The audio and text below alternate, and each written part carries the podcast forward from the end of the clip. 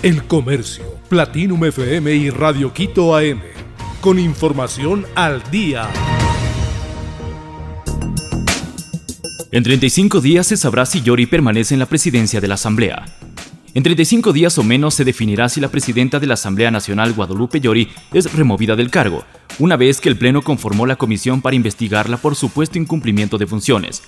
El plazo consta en la resolución aprobada con 81 votos la noche del martes, donde se impuso con una mayoría compuesta por el correísmo, Partido Social Cristiano, independientes y legisladores expulsados por indisciplina de los bloques de Pachacutic y la izquierda democrática.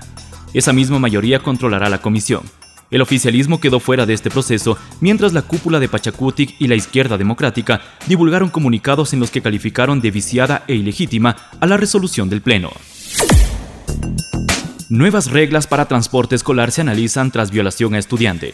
El viceministro de Gestión Educativa Andrés Chiriboga dijo este miércoles 27 de abril del 2022 que habrá cambios en las reglas de funcionamiento del transporte escolar. Esto luego de que un estudiante denunció que fue violada por el conductor de una unidad. En esta la chica se trasladaba a su plantel fiscal de Quito el jueves pasado 21 de abril. El transporte escolar es un servicio privado contratado por el Comité de Padres de Familia, dijo el funcionario del Ministerio de Educación. Además señaló que el rector funge como una especie de testigo de honor. Esto tiene que cambiar. Venimos trabajando con la Federación de Transportistas y queda sumamente claro que tenemos que desarrollar un perfil de quiénes son las personas que están con nuestros estudiantes todo el tiempo. Chiriboga señaló que los perfiles de los transportistas se elegían en función de que estén habilitados para conducir una unidad escolar. Tras la violación sostiene que se deberá aumentar un perfil psicológico. Con ello se buscará comprobar o tener mayores certezas de quienes conducen las unidades que trasladan a los estudiantes. Exportaciones de la comunidad andina superaron los niveles de prepandemia. Las exportaciones de los países de la comunidad andina al mundo alcanzaron los 136.448 millones de dólares durante el 2021. El monto representa un incremento de 42% frente a las exportaciones realizadas en el 2020, cuando llegó a 96.009 millones de dólares.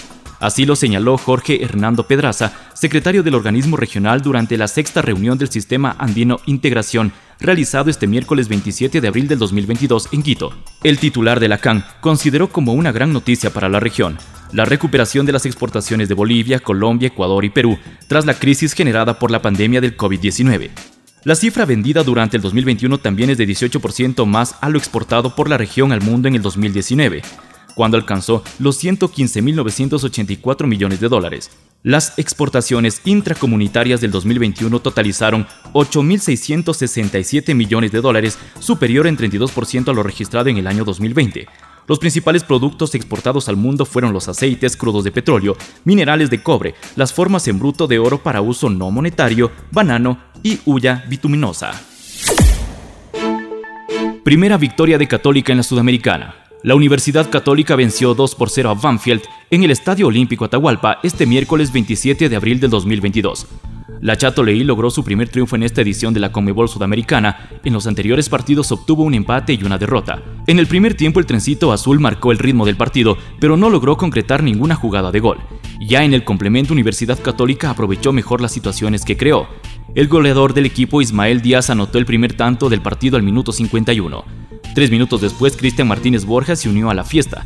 Borja recibió un pase de Lisandro Alzugaray en el sector derecho del campo y avanzó hasta el área eludiendo dos rivales y definió con un disparo que dejó estático al portero Enrique Bologna.